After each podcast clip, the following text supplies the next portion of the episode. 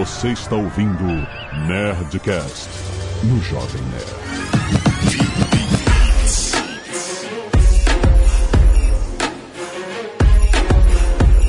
Landa, landa, landa, nerds! Aqui é Alexandre Antônio do Jovem Nerd. Eu estou sentindo falta do Sr. K neste episódio. Aqui é Felipe Figueiredo e a gente vai entender porque esse negócio é chamado de ouro negro. Fala pessoal, aqui é Vinícius Fuzikawa. Eu desafio o Alexandre a gravar esse programa sem falar matriz energética. Olá pessoal, aqui é o Pepa, Pedro Paulo Silveira, economista da Futura, e vamos falar sobre petróleo hoje. Aqui é o Azagal, eu quero o bigode do Daniel Day-Lewis. é, esse é um bigode de respeito, né, cara? Muito bem, nerds! Estamos aqui em mais um Nerdcast trazido a você por essa parceria entre Jovem Nerd e Nova Futura para falar do mercado de petróleo, assim, grandes acontecimentos, grandes eventos no mercado de petróleo e como está em pauta, uma pauta quente, nós vamos tentar entender melhor como funciona o mercado de petróleo, mesmo porque petróleo não é tudo igual, não é só o ouro negro do Daniel Day-Lewis, é coisa muito mais complexa e que a gente sabe que causa problemas no mundo, causa causa um monte de conflitos, porque justamente é uma matriz energética, perdi. Ainda muito importante para o mundo gira em torno desse ouro negro. Então vamos tentar entender melhor como funciona esse mercado. Certo?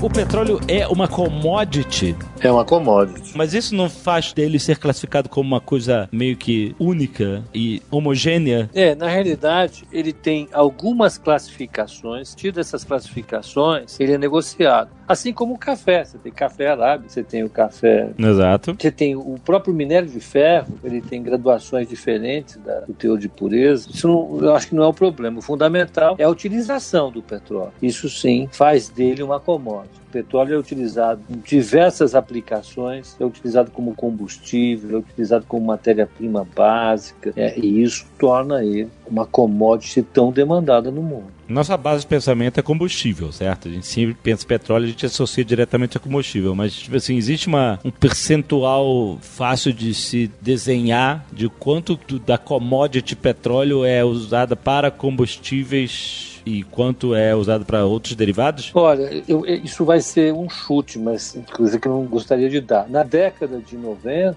eu me lembro dos últimos estudos que a gente isso foi uma coisa super discutida. Essa relação era 60 para combustível, 40 para o resto. Combustível incluindo a matriz energética como um todo, né? a geração de energia. É evidente. nos 2 a países. 0 2 a 0 Isso, isso. Isso mudou, né? Porque você vai aumentando as aplicações dele como matéria-prima para quase tudo que a gente utiliza na vida, desde roupa até fertilizante. Usa petróleo hoje em dia. Mas com certeza esse número é, é, é uma relação que fica, no mínimo, meio a meio hoje em dia. E à medida em que as aplicações, particularmente para os combustíveis de automóveis né, e caminhões, forem sendo reduzidas, espera-se chegar né, nos próximos 30 anos em algo como 30, 70. Ô, Olê, não sei se você lembra nos anos 90, né? Acho que o Felipe pode até ajudar a gente a esclarecer sobre isso um pouquinho antes disso. Cara, tinha muito pouca coisa de plástico, né? A maioria dos carros eram feitos de madeira, né? O painel. E tinha muito plástico na sociedade. De lados, no final dos anos 80, do começo dos anos 90, deu um, um boom no plástico, né? O que aconteceu que, que aumentou tanto, assim, a, a produção? Aí eu vou até, o, né, o- na, na abertura, o Pepa falou, por exemplo, né, que o petróleo é uma commodity. Eu, trazendo um pouco isso para política, na verdade, petróleo é uma arma. E entra nisso um pouco o que você acabou de mencionar, porque nos anos 90, quando você tem esse cenário pós-Guerra Fria, você tem uma expansão do mercado de petróleo que deixa, ele não deixa, mas ele passa a estar menos associado a questões geopolíticas de alinhamento da Guerra Fria. Claro que também entra nisso uma expansão manufatureira mundial, técnicas mais baratas de uso desse petróleo, mas é importante a gente ter isso em mente, que o petróleo, ele é,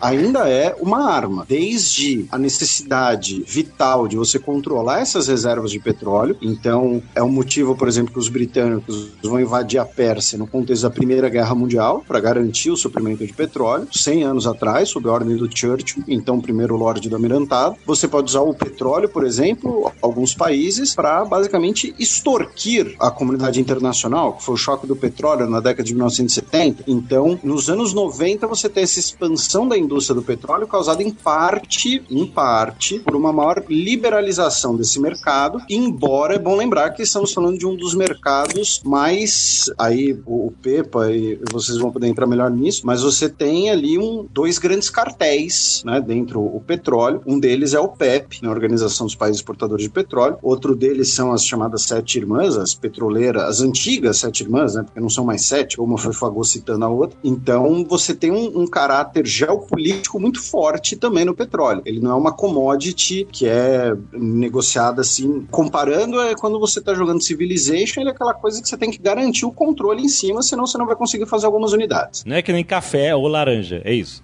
É, mais ou menos. Sem laranja você consegue até viver. Exato. Eu acho que para reforçar um pouco essa história, na década de 70, quando você teve o choque de petróleo, o que aconteceu naquele momento é que os países que eram produtores de petróleo se rebelaram contra os países que demandavam e controlavam o petróleo. Eles passaram a exigir preços maiores, porque todas as commodities já tinham subido de preço, absolutamente todas. Se você pegar as, as commodities metálicas, todas já tinham explodido. A inflação já tinha explodido no mundo. E a única coisa que continuava lá embaixo, abaixo de um dólar do barril, era justamente o petróleo. Aí os caras falaram, pô, chega, né? Vamos nos organizar. Isso teve um processo político por trás disso, evidentemente, e o petróleo explodiu. É, eu lembro bem dessa época, é, eu era criança, o Brasil passou por um processo extremamente complicado, porque a gente importava muito petróleo e tinha um peso enorme na balança comercial. E para vocês terem uma ideia do que aconteceu, os postos passaram a fechar às 8 horas da noite e nas estradas só tinha postos abertos a cada, eu não me lembro agora, mas era a cada 100 quilômetros. Né? E o resto tudo fechado. Colocaram limite de velocidade nas estradas por causa do consumo de petróleo, para reduzir o consumo de petróleo. Então o limite passou a ser 80 por hora. Isso gerou uma revolta enorme. E a, a, o Brasil passou por uma inflação violenta e por uma crise importante por conta do impacto do aumento do déficit da balança comercial, por causa das é, importações de petróleo brasileiras. O Brasil gerou um déficit enorme, passou por viver uma crise inflacionária terrível. Era isso o petróleo na década de, de 70. Ele tinha uma participação muito grande na cesta de consumo do Brasil, como é, origem de inflação, e arrebentou com a economia. E foi depois dessa crise no Brasil que surgiram, né,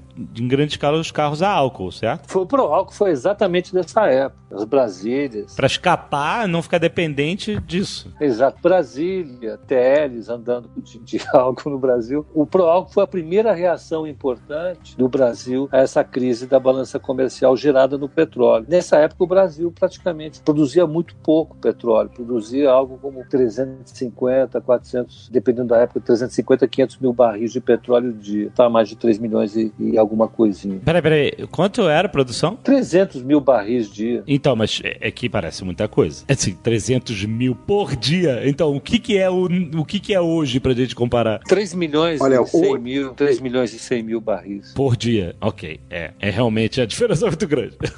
hoje, o mundo consome consome 95 milhões de barris por dia. Meu Deus! É aquele tipo de coisa que nem quando você vê, sei lá, o salário dos caras de Hollywood, o salário dos caras do futebol. É muita grana para mim, para pessoas normais. Mas quando você coloca numa grande escala, né? Quando você coloca, por exemplo, perto do PIB de um país, dá muito dinheiro. Petróleo é a mesma coisa. 300 mil barris pode parecer muito pra gente, mas numa grande escala é coceguinha. Uhum. E isso foi estimulando a, a prospecção de petróleo. Demorou muito tempo para o Brasil conseguir mapear onde estava o petróleo, mas ele conseguiu achar e, e foi demorando mais tempo ainda para tornar viável a exploração desse petróleo que a gente conhece hoje, que é o pré-sal, que é onde está a maior reserva que a gente tem, uma das maiores reservas, e demorou bastante tempo para a gente conseguir efetivamente tornar economicamente viável a exploração desse petróleo, porque está muito fundo, é muito difícil extrair esse petróleo. Mas ainda não começou a exploração do pré-sal? No pré-sal já começou. É, já é, começou. já começou? É onde o Brasil mais explora petróleo hoje. Há cinco, há cinco anos atrás, ele, ele representava uma parcela ínfima da nossa produção de petróleo, quando ela estava ali em 2 milhões de barris. Hoje, a gente já está com mais de 3 milhões de barris explorados e a maior parte do petróleo é feito em águas profundas, em águas do pré-sal. Petroleum is the result of organic matter transforming into hydrocarbons over millions of years. Só como anedota, o, o pai do petróleo brasileiro, muitas vezes chamado Getúlio Vargas, né? Mas na verdade o pai do petróleo brasileiro deveria ser o Monteiro Lobato, porque ele era um dos grandes entusiastas da busca por petróleo no sertão nordestino. Ele dizia que o sertão nordestino era igual ao Texas. Então, se tinha petróleo no Texas, tinha que ter petróleo aqui também. Ele pagou do próprio bolso diversas expedições para achar petróleo, nunca deu muito certo. Porém, você tem uma exploração petroquímica ali na zona do recôncavo baiano, de fato. Então, assim, o, o Monteiro Lobato, que assim, que é muito lembrado como autor né, de obras infantis, mas ele era também um, um doidão em vários aspectos. Ele tinha essa obsessão em encontrar petróleo no Brasil. A relação da exploração do petróleo no Brasil e nos Estados Unidos é diferente, né? Porque se você morasse lá no Texas ou na Califórnia e tal e cavasse um buraco, encontrasse petróleo, você podia sugar aquilo tudo e era teu. E você vendia. E só que no Brasil não, né? Tudo que está embaixo do, da superfície do solo pertence à União, certo? Então se você achar petróleo no quintal da tua casa, não é seu. Você perdeu a casa. Mas você recebe uns royalties, pelo menos. É, recebe os royalties, mas você, você perdeu. Não tô dizendo que é ruim não achar petróleo, mas você recebe royalties. mas perdeu a casa. Isso é interessante de, de, lembrar também, porque quando a gente fala de alguns países, tipo Arábia Saudita, Emirados Árabes, a região do Texas, Oklahoma, são aqueles lugares, eu costumo brincar, que é da família busca pé. Se dá um tiro no chão, já começa a jorrar petróleo. Uhum. O petróleo brasileiro, no caso, como o Pepe lembrou, ele, a maior parte dele tá bem escondido lá debaixo do pré-sal e demorou anos de pesquisa, de tecnologia para você conseguir uh, chegar nesse petróleo. É, o Pepa estava até falando um pouquinho dessa questão do petróleo do pré-sal. Dependendo do preço do barril do petróleo, me corrija se eu estiver errado, não é viável extrair esse petróleo que acaba ficando caro, não é isso, Pepa? Na realidade, hoje, com a tecnologia desenvolvida pela Petrobras, você pode chegar a um custo de exploração que varia entre 10 e 15 dólares. Então ele é muito viável. Pra vocês terem uma ideia, boa parte do petróleo que os Estados Unidos explora hoje, os Estados Unidos é, é o segundo maior produtor global, depois da Rússia, ele está conseguindo prospectar algo em torno de 12 milhões de barris dia, 12 milhões de barris dia. Uma boa parte desse negócio é feito através do, da exploração de xisto. Eles têm um processo de separação do xisto do, do petróleo que está em pedra, em areia, e isso leva a um custo de exploração que pode chegar até 45 dólares. Então a produção americana, em grande medida, ela só é viável quando o petróleo sobe acima de 45 dólares. Pra vocês terem uma ideia, quatro anos atrás, os Estados Unidos exploravam cerca de 4 milhões e meio de barris, quando o petróleo caiu para 38 dólares. A produção americana chegou para 4,5 milhões de barris. Quando o petróleo voltou a subir, a produção americana explodiu e voltou a bater 10 milhões primeiro e agora está em 12 milhões de barris dia. Então essa questão que o Vini abordou é importante porque o custo de exploração ele varia de país para país, de localidade para localidade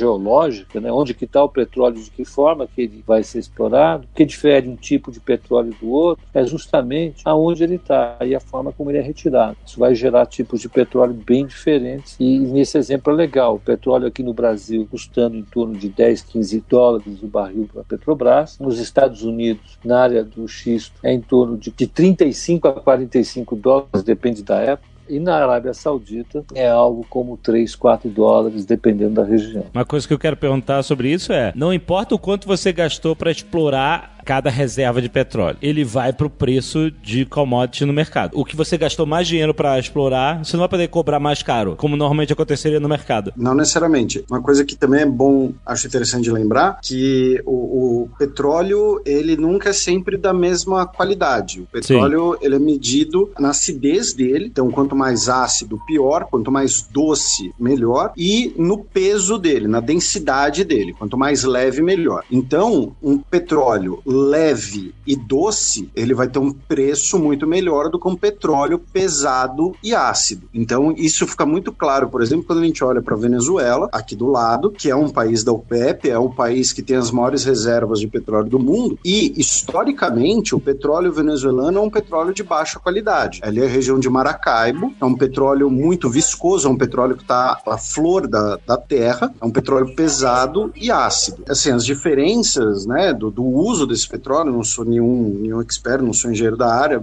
minha noção é mais básica, mas para algumas coisas você precisa do petróleo mais leve, mais doce, como por exemplo para combustíveis que rendem melhor. O petróleo pesado, ele serve, por exemplo, para fazer asfalto, dando um exemplo de idiota. Para você ter um petróleo bom para combustível, ele tem que ser mais leve. Ou então, o petróleo pesado é refinado junto com o petróleo mais leve, ele é diluído, digamos assim. Uhum. Então você tem vários tipos de petróleo, esses vários tipos vão chegar em preços diferentes. Né? O, padrão mundial é o chamado óleo Brent, que é o óleo do Mar do Norte explorado pelos britânicos. Você tem alguns óleos melhores, muitos piores, e cada um tem ali o seu, seu preço. Me corrija se eu estiver errado, mas eu sempre ouvi falar que era assim: ah, como é que a Petrobras tem, explora tanto petróleo no Brasil, tem tantas riquezas de petróleo e a gasolina continua alta e aumentando e tal, não sei o quê. A gente fez um Nerdcast anos atrás é, sobre isso, que a conclusão era: ok, mas o petróleo do Brasil não é o petróleo ideal para se fazer combustível, então o combustível do Brasil ele é indexado pelo mercado internacional porque a maior parte do combustível é importado. É mais ou menos, é porque o petróleo do Brasil é pesado.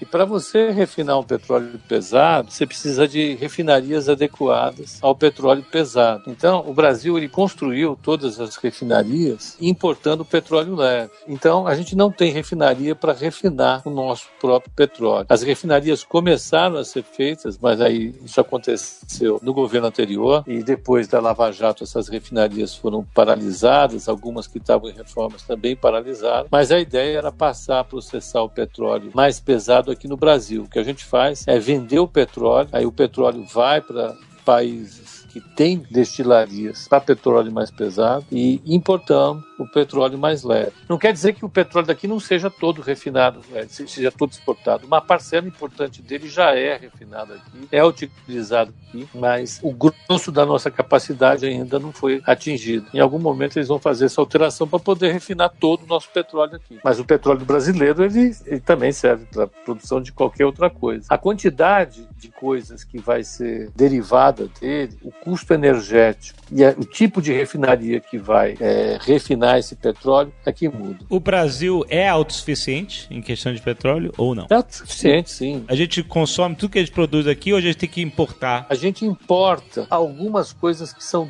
O problema está aqui, a gente importa muitos derivados que a gente não sintetiza aqui. Uhum. Poderíamos chegar a uma situação para ser completamente autossuficiente, é refinar e derivar tudo que o petróleo é capaz de fazer aqui. Isso a gente não tem é, uma capacidade de refino nesse nível aqui ainda. A gente importa matéria-prima ainda, né? É, tivemos algumas iniciativas de produzir aqui é, essas matérias-primas, mas foram interrompidas. Uma, uma, das empresas que faz isso, uma parte importante disso, é a Braskem, que tem origem numa empresa estatal que foi privatizada. A Braskem faz esses, esses derivados, mas a grosso modo a gente depende muito de importação ainda e dos preços, porque existem situações em que a nossa gasolina fica mais cara que o exterior, apesar de tudo, então é vantagem você importar de outros lugares. Se quem estiver nos ouvindo quiser um, ilustrar isso que o Pepa está falando e ver como é esquisito, entra nas estatísticas de comércio Brasil-Índia. O produto que o Brasil mais exporta para a Índia é petróleo, e o produto que o Brasil mais compra da Índia é derivados de petróleo. Então é porque basicamente a gente compra o petróleo cru e compra, vende o cru e compra refinado. Obviamente que o peso da balança fica ruim para o nosso lado.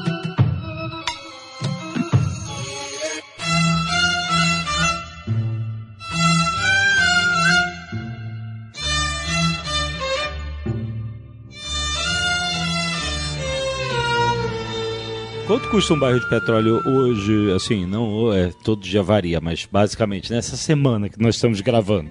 O petróleo negociado nos Estados Unidos, que é o WTI, ele está saindo na faixa de 56 dólares e o Brent fica entre 59 e 60 dólares o barril. Mas já teve bem mais alto que já teve acima de 100 dólares alguns anos atrás que eu lembro. Antes da crise de 2008, o petróleo tinha batido 140 dólares o barril. Foi um uhum. movimento especulativo gigantesco. Foi quando as avaliações econômicas do pré-sal bateram lá o topo delas, né? Mas depois da crise o petróleo chegou a cair até é, 28 dólares o barril. Mas isso é uma, é uma, base de preço do mercado mundial, não estou falando só de Brasil ou Estados Unidos. São... Não, é global. Isso é o petróleo negociado no mundo e eu estou falando basicamente do, do, do, do petróleo Brent. Uhum. Agora, boa parte dos, dos analistas internacionais de petróleo consideram que a faixa de flutuação do petróleo é, é do tipo abaixo de 40 dólares é muito difícil o petróleo cair, porque nesse nível, boa parte da indústria de prospecção da América do Norte, que inclui o Canadá, para de explorar petróleo. Então você tem um choque de oferta enorme, a produção global cai. E acima de 65 dólares, todos os poços do mundo ficam viáveis. Aí a oferta global sobe demais e começa a aumentar a oferta sem que a demanda aumente na mesma velocidade. Então, uma faixa de flutuação razoavelmente segura é essa que fica aí entre 45 e 65 dólares, mas sabendo que em alguns momentos ele vai estourar para cima vai cair muito para baixo. Mas quais são os aspectos que formam o dedo no pulso desse preço? Entendeu? O que, que faz ele variar para cima e para baixo? Como é um preço global, eu acho que significa que ele é meio que uma soma de muitos aspectos que acontecem na arena global né, com vários é, players diferentes, né? É, tipo, o quanto que a Arábia Saudita, ou Venezuela, ou guerra no Iraque, é, ou, ou tipo, própria exploração do pré-sal no Brasil, quanto que isso tudo briga para mexer nessa balança do preço? Como a, a, oferta do petróleo não é tão elástica, quer dizer que ela não aumenta tão rapidamente nem cai tão rapidamente, apesar de oscilar, qualquer movimento inesperado pode afetar as expectativas dos agentes do mercado e fazer com que a demanda suba ou caia abruptamente. Nesse mercado, como tem negócio nos mercados futuros, nas bolsas de Nova York, nas bolsas de Londres, bolsa de Singapura, como tem muito negócio no mercado futuro, grandes fundos globais negociam nesse mercado. E as expectativas jogam um papel importante. Então, quando tem algum evento geopolítico do tipo Estados Unidos vai fazer uma sanção econômica no Irã, o Irã não vai poder vender petróleo, como ele oferta cerca de 2 milhões e meio de de barris por dia no mercado global, você perder o Irã pode fazer com que o preço suba. Aí o mercado sobe. Uhum. Ah, os Estados Unidos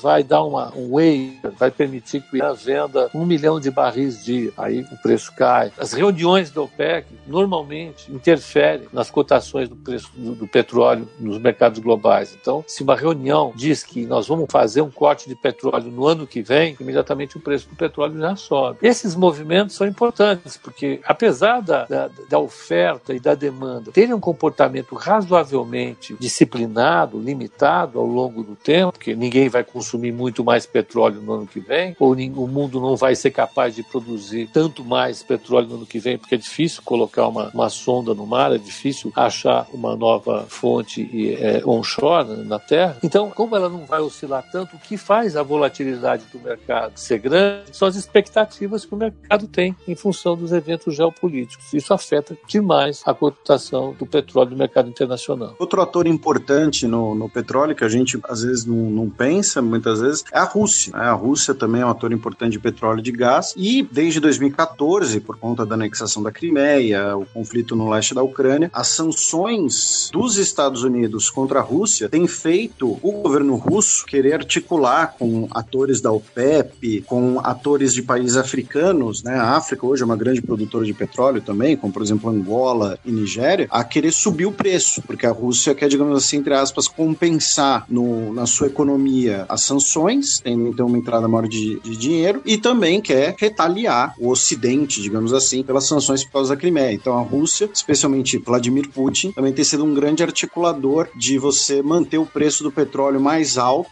e, do outro lado, os Estados Unidos tentando segurar um pouquinho mais para baixo, porque os Estados Unidos é o grande consumidor, embora nos últimos anos, pela primeira vez na história, os Estados Unidos tenha retomado suas exportações de petróleo. Pela primeira vez na história, não. É pela primeira vez, desde o choque de petróleo, os Estados Unidos voltou a exportar petróleo nos últimos anos. É, não exportava, só consumia e importava. E consumia, importava e guardava. Né? Por conta do choque do petróleo, você tinha, como eu disse, o petróleo é uma arma. Então, na lógica da Guerra Fria, os Estados Unidos tinham que guardar petróleo para não ficar sujeito uhum. a essas maquinações internacionais. Uhum. Aí, com a expansão da indústria do óleo do xisto, que o Pepe já explicou muito bem, e a expansão da infraestrutura ligando o Canadá e os Estados Unidos, o Canadá que é um país que explora bastante uh, hidrocarbonetos, aí os Estados Unidos já tem uns 4, 5 anos, pela primeira vez, exportou, voltou a exportar petróleo, já que, além de ter abastecido o seu mercado interno, ele também estaria com as suas reservas estratégicas supostamente preenchidas. E isso também é um dedo no pulso do, do mercado, certo? Aí pergunta para os caras do mercado. claro que é, isso o Putin, ele participa de todo todas as reuniões, a Putin não, a Rússia participa de todas as reuniões do OPEC, informalmente, eles têm uma participação crucial. Boa parte do gás consumido na Europa, e é fundamental como fonte de energia, de aquecimento e tudo mais, a Europa consome todo o gás vindo da Rússia. Então a Rússia fica brigando com os Estados Unidos o tempo todo para ver quem é o maior produtor de petróleo do mundo. Eles têm um papel de fato crucial. Se ligam bastante com a China e com a Índia, que é uma grande importadora de petróleo, uma das maiores importadoras de petróleo, junto com a China hoje, são os grandes players do mercado global. O Brasil está entrando como um player importante, mas ele está no, vamos dizer assim, no grupo de baixo, o grupo, o maior grupo de produção, de fato, Arábia Saudita, Estados Unidos e, Rússia. Agora, de consumidores, a gente tem a China e a Índia que batem como grandes importadores qualquer outros consumidores do planeta, exceto, é claro, se você considerar a Europa como um bloco único que tem a liderança da Alemanha como grande importadora de gás e petróleo. Então, é interessante. Eu não, eu não tinha essa noção de que a Rússia era o maior produtor mundial, nem que os Estados Unidos era o segundo, porque a gente só ouve falar do Oriente Médio, Arábia Saudita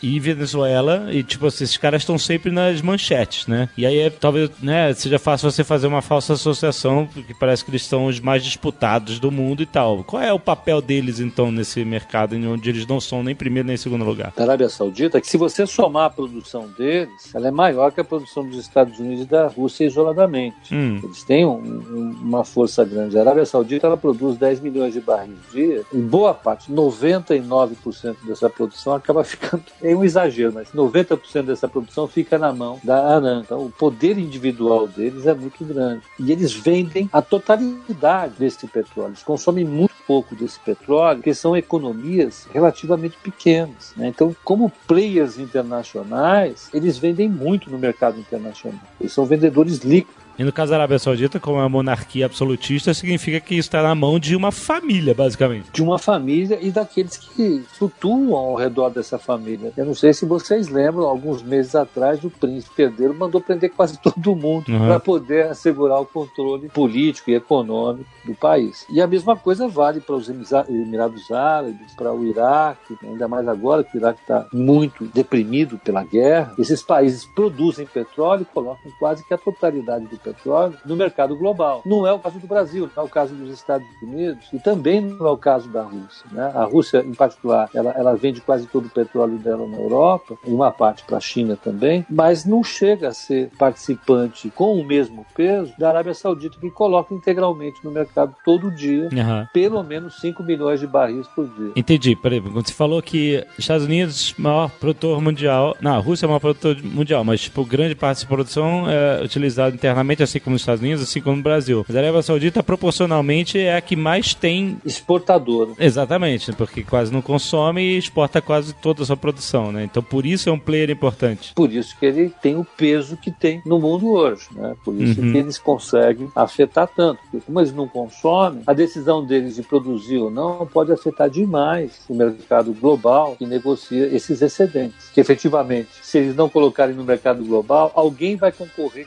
com a demanda americana americana ou com a demanda russa pelo pouco mercado de petróleo que tem sobrando no mundo. E é o mesmo caso da Venezuela? É o mesmo caso da Venezuela. A Venezuela ela vende boa parte do petróleo dela. Agora, então, muito mais. Né? Ela vende boa parte do petróleo dela, ela é altamente dependente da, da, da produção de petróleo dela. Engraçado que boa parte do petróleo dela era vendida para os Estados Unidos. Era a maior vendedora, junto com Angola, de petróleo para os Estados Unidos. E depois de todo esse processo, isso mudou sensivelmente, também porque os Estados Unidos ficaram absolutamente dependentes, e é isso que está implicando uma crise acentuadamente aguda, junto com todas as confusões internas deles na própria Venezuela. É que o caso da Venezuela é que a Venezuela tem as maiores reservas, mas não tem os maiores parques produtores, é longe, de certo modo, longe disso. O parque produtor venezuelano, inclusive, tem diminuído ano após ano. Então, reservas inexploradas no momento. É Sim, reservas inexploradas. Especialmente essa bacia do Orinoco, que eu falei que vai ser o próximo, né, alguns anos, vai ser o, um grande chamariz de investimentos, especialmente ali para Guiana, e que retomou, inclusive, a disputa fronteiriça entre Guiana e Venezuela, né? Porque Guiana e Venezuela têm uma disputa fronteiriça desde as independências, no século XIX, e um fica temendo que o outro uh, faça que nem o perna longa, né? E meta um canudinho ali no, no, petróleo e sugue tudo do seu lado e deixa o outro lado sem nada. Aham. Então, a Venezuela tem as maiores reservas, mas a Venezuela não é uma grande produtora. Nos últimos anos, a sua produção tem decaído, porque você tem, por exemplo, uma grande fuga de cérebros da PDVSA, que já foi uma das maiores empresas de petróleo do mundo, foi nacionalizada, foi criada estatal na década de 1970 ainda. Então, a Venezuela tem grandes reservas, mas não tem uma grande produção, proporcionalmente. Então, aí eu vou te perguntar uma coisa, uma pergunta geopolítica. No início do século XXI, o Iraque tava dando sopa e ele, tipo, qualquer desculpa, quer dizer, né? A gente sabe o que aconteceu, né? A grande desculpa era que o Iraque era, era um país com armamentos de destruição em massa, não era, enfim. Aí todo mundo, os Estados Unidos invadiu o Iraque e, tipo, loteou aquilo tudo lá e, tipo, ah, deu mole aí, meu amigo. Agora isso aqui tudo, a gente chegou aqui. A Venezuela não parece um país que tá pedindo pra isso acontecer? Se, tipo assim, não é que tá pedindo, mas, tipo assim, é, a- analisando geopoliticamente, um país que tem uma crise política interna, que tem um sentado um monte, uma reserva gigantesca de petróleo inexplorada, que tem fuga de, de cérebros da indústria exploradora pra fora, tipo assim, não, é, não tem um alvo gigantesco assim na Venezuela? Até o King Kong perdeu o reino dele por causa do petróleo. o petróleo é, como o Felipe falou, é uma arma.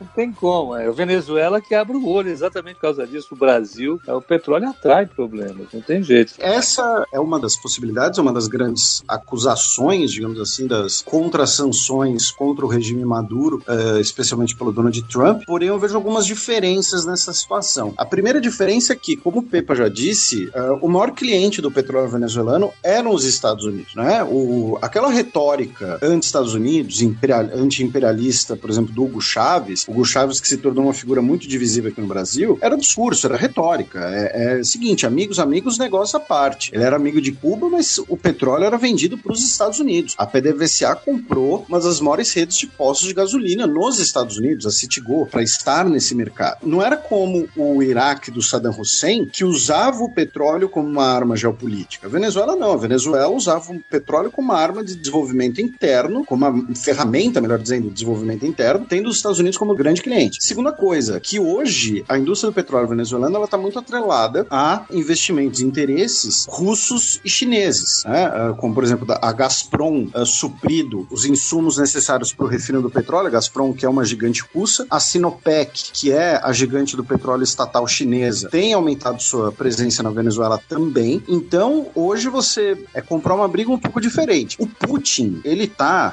pouco se lixando pro Maduro, tá? Se você fizer a oferta certa, ele leilou a cabeça do cara, não tem problema da parte dele. Só que eles vão querer o dinheiro de volta. A Venezuela, eh, metade dos financiamentos chineses na América do Sul foram para a Venezuela. A gente está falando de algumas dezenas de bilhões de dólares. E terceiro, mais importante, mas aí é assunto para um outro programa bem mais extenso, mas que a Venezuela ela não tem o cacife que o Iraque teve, porque o Iraque já foi uma das maiores reservas, um dos maiores produtores do mundo e um petróleo de altíssima qualidade nos campos de Mossul. O Iraque tentou abalar a questão do petrodólar, né, que é o mercado do petróleo atrelado ao uso do dólar como uma moeda confiável internacional, que por sua vez é basicamente o que sustenta o dólar. O que sustenta o dólar é a sua confiança internacional. Quando o Saddam levantou a mão e falou: peraí, por que a gente não negocia petróleo em euro e isso iria abalar o uso do dólar, consequentemente abalar toda a economia dos Estados Unidos? Aí ele comprou uma briga um pouquinho maior que a dele. Uma coisa parecida aconteceu com o Gaddafi na Líbia, que queria usar o ouro nesse caso. E isso não é teoria da conspiração, a gente está falando de uma coisa que já tem quase 20 anos, você já tem uma série de documentos publicados sobre isso. Então, a cartada geopolítica do Oriente Médio foi muito diferente da Venezuela. A Venezuela, querendo ou não, ela é um ator, entre aspas,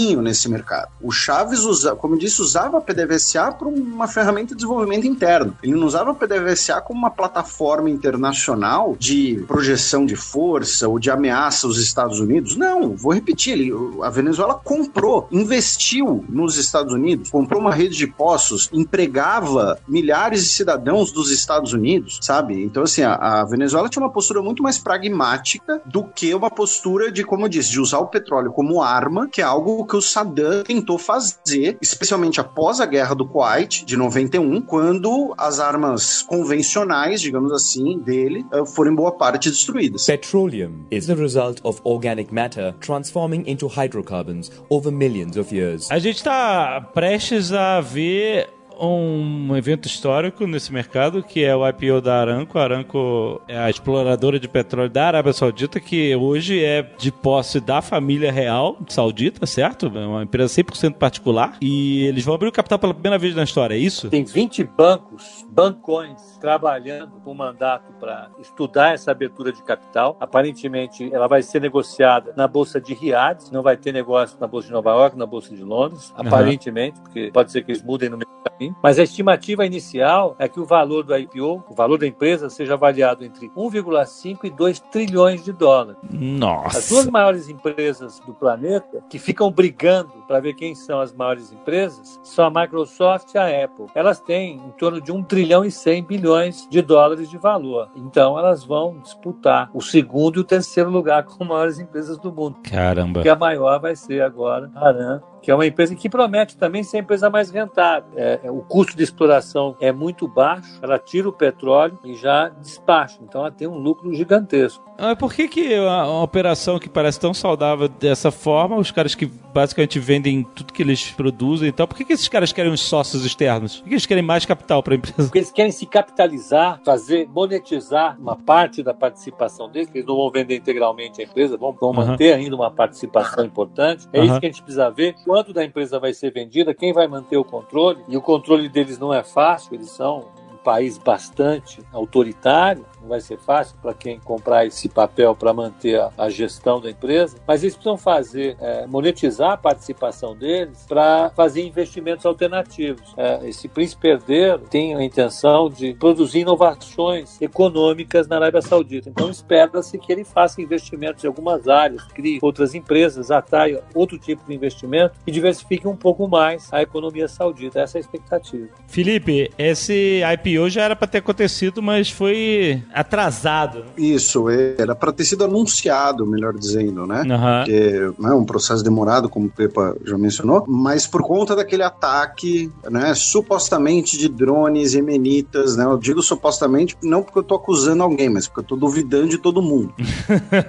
em refinarias sauditas, ele foi adiado, tanto pelo custo literal quanto pelo custo de imagem. E isso, né, do o MBS, o Príncipe Herdeiro, ele quer criar esse fundo 2030 para diversificar a economia saudita, até porque a Arábia Saudita é um dos países com população mais jovem do mundo. E eles sabem que o petróleo, primeiro, uma hora ele acaba, né, e segundo, ah, o mundo desenvolvido, até por uma questão geopolítica, progressivamente vai deixar de. vai usar cada vez menos petróleo, né? Países, por exemplo, como a União Europeia. Então, mesmo no ramo energético, a Arábia Saudita quer, em alguns anos, se tornar o principal polo ah, desenvolvedor de energia solar, né? Até porque a Arábia Saudita é um país que tem um potencial muito grande de energia solar, é um país que não tem recursos hídricos. Quando eu digo não tem, não tem mesmo. A Arábia Saudita não tem um rio sequer. Caraca. Então, você, a Arábia Saudita, como o Pepa disse, quer financiar fundos que vão servir para diversificar a economia saudita, até porque aí vamos né, no, no- a fundo na questão. A Arábia Saudita é uma fazenda gigante. É um país cujo nome do país é o nome da família que governa, né? a. Arábia do Saúde. Então, eles sabem que essa população jovem, cada vez mais ocidentalizada, inclusive, que tem acesso ao consumo, mas não tem acesso às inovações, não tem acesso a muita liberdade política. Se uma hora o dinheiro do petróleo acabar, a paciência dessas pessoas também vai acabar. O que garante, entre aspas, a estabilidade desses países do Oriente Médio é que são economias rentistas. O saudita ele não se revolta com o governo porque ele não paga imposto, ele tem saúde e educação públicas de graça. Em troca, ele não tem liberdade alguma e todos os recursos do país são da família real. Mas ele não tem motivo para reclamar, digamos assim. Com um declínio do petróleo, eles vão começar a ter motivo para reclamar. Por exemplo, a guerra na Síria ela começa com uma revolta de camponeses por conta ali de algumas questões de, de, de subsídio para agricultura, em parte porque o governo estava sem dividendos por conta de um declínio no preço do petróleo. Então, a Arábia Saudita, a família real saudita também está pensando em livrar a própria cara no longo prazo. E o que, que significa para o mundo, para o mercado de petróleo, esse IPO? Pode ter um impacto gigantesco, tipo assim, ah, mais um dia no mercado de petróleo, já aconteceu antes, etc. Com certeza vai ter um impacto importante. Agora, como eu disse, a gente precisa ver o anúncio com qual é o volume de participação, qual o percentual da participação que eles vão vender. Se a gestão continuar, se o controle da empresa, da gestão continuar na mão deles, o impacto vai ser um. Se você mudar, se a gestão passar de ser de outro player, o que é pouco provável, você tem uma mudança mais acentuada no mercado de petróleo, porque talvez os tipos de compromissos políticos mudariam, a participação na OPEC mudaria, mas eu acho que a gente vai ter que aguardar um pouco mais para saber como é que vai ser em detalhes esse processo de abertura de capital porque é nesses detalhes que a gente vai saber quem vai manter a gestão da empresa e como é que, que independente de quem for, isso vai afetar de uma maneira o mercado internacional. Porque a participação deles, como a gente viu, é muito grande. Eles são os maiores exportadores líquidos de petróleo do mundo. Qualquer coisa que eles façam afeta de maneira importante os preços petróleo ao longo do tempo. Petroleum is the result of organic matter transforming into hydrocarbons over millions of years. No Brasil, a Petrobras ainda tem monopólio do petróleo ou isso está mudando? Está mudando, está mudando. Ela, ela, perdeu o monopólio dela. Ela, ela, tinha o privilégio de explorar completamente o pré-sal. Ela comprou esse direito de explorar é, 5 bilhões de reservas do pré-sal. Foi leiloada uma área importante do pré-sal que excede a esses 5 bilhões de, de barris que tinham a existência comprovada no pré-sal e que ela comprou em 2010. Comprou o direito de explorá-los. A estimativa é de que existam lá entre 6 e 16 bilhões de barris em reservas de petróleo. Então, a partir dessa semana, com esse leilão, é, significa que outros atores globais estarão. Outros players globais uhum. estarão explorando aquela área do excedente do pré-sal. E, além disso, o que a Petrobras não quiser explorar, ela pode ceder o direito dela e vender o poço de petróleo para explorar. Então, hoje já tem gente explorando da Chevron, da Shell, da British Petroleum, quase todas as operadoras globais explorando águas profundas e águas não profundas aqui no Brasil. Como isso vai mexer no mercado de petróleo no Brasil? A expectativa é que isso faça, em primeiro lugar, um mercado um pouco mais competitivo, ao você retirar da Petrobras o monopólio exclusivo da exploração, do refino da distribuição. A distribuição já foi vendida, a BR Distribuidora já não é mais a Petrobras é, é, integralmente. Você vai vender boa parte das refinarias, as refinarias vão ser leiloadas para outros, outras empresas e, por fim, a exploração de petróleo provavelmente dita vai ficar dividida, compartimentada. A Petrobras tendo a preferência, mas ela vai ficar dividida entre diversas empresas que têm capacidade financeira, evidentemente, de produzir petróleo e gás no Brasil. A expectativa é que o gás, em particular, já tenha efeitos mais rápidos e a gente possa ver o preço do gás caindo, porque é uma das preocupações que o governo tem é, decorrente das últimas crises que nós tivemos e que afetaram efetivamente o poder de compra das famílias brasileiras. Mas isso resulta tem tendência de desvalorização das ações da Petrobras, por exemplo? Não, a minha expectativa é que não. Como ela vai vendendo ativos, ela pode até ficar menor relativamente. Não que ela vai ficar menor de fato, mas ficar menor em comparação com o que ela seria caso não tivesse essa segmentação em todos esses setores. Mas como ela está se desfazendo de ativos, simultaneamente ela está se desfazendo de dívidas. Então, provavelmente o valor dela pode ser até o mesmo, mas o retorno, a rentabilidade que ela vai ter é maior e, portanto, o valor para acionista deve subir e o valor para o consumidor deve melhorar, né, porque a competição vai fazer com que os preços fiquem mais alinhados com a competição externa. É aí que está faltando o senhor K aqui para dizer o que, que ele vai vender para comprar ações da Petrobras.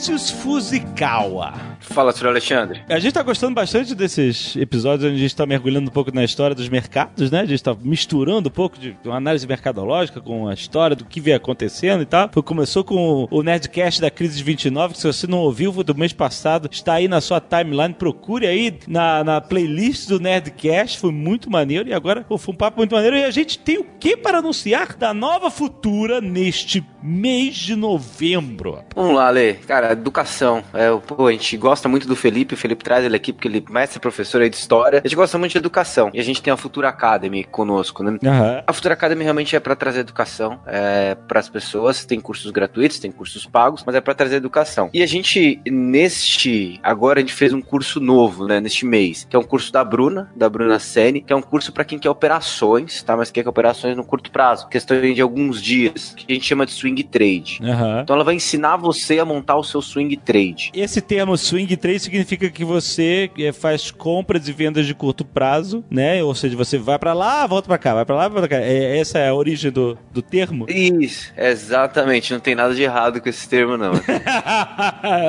Você compra e vende em poucos dias. Então pode ser compra e vende numa semana, em 15 dias, são operações curtas. Aham. A Bruno e o Ross, eles têm um bom percentual de acerto, né? Eles montam as operações swing trades da Nova Futura. Então são duas campanhas, na verdade. Então para quem se cadastrar na corretora, vai receber gratuitamente os calls de swing que a gente manda diariamente da Bruna. Calls de swing seriam orientações baseadas no que eles acreditam que vai, né, que vai ser um boas opções de compra para aquela semana. E aí você decide se você vai fazer a carteira dessa forma, de acordo com o call, ou, ou você pode fazer a carteira da forma como você bem entender, né? Pode, pode sim. A gente tem a carteira do Pepa, que continua campeã esse mês. A gente tem uma carteira semanal. O call to swing ele é diferente, são operações um pouquinho mais curtas. Então muita gente gosta desses de operações porque é para comprar e vender numa semana, aí tem um ganho de 1%, de 0,5% e no acumulado acaba tendo uma operação muito legal. Eles têm, então eles têm uma boa margem de acerto e a Bruna fez um curso para ensinar como é que ela faz para identificar as ações que ela acha interessante para comprar nesse curto prazo. Então quem quiser participar, é um curso que sai essa semana, tá? Nessa semana de lançamento, quem tá ouvindo o podcast, ele tá com preço promocional, preço de lançamento, tá? É de 599 por 349. Então lembrando, a Futura Academy é uma plataforma da Nova Futura de ensino à distância, onde eles estão criando e publicando cursos sobre o mercado financeiro, porque uma coisa que eu acho muito maneiro da Nova Futura que é essa proposta de educar o seu cliente, não só trazer o cliente para dentro, como você sabe, você pode abrir a conta na Nova Futura de graça e começar a estudar as suas possibilidades de investimento, mas eu acho muito maneiro que vocês, além de oferecer, né, as salas ao vivo, etc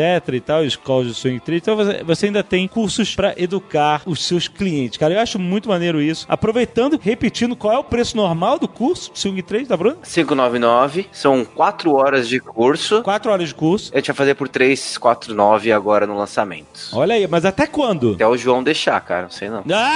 Ah! Então alguma hora o João vai fechar a torneira. Então beleza, então aproveita. Tá lançando. Tem link aí no post pra você conhecer o Futuro Academy. Vale muito a pena, cara. É isso. E até mês que vem, galera!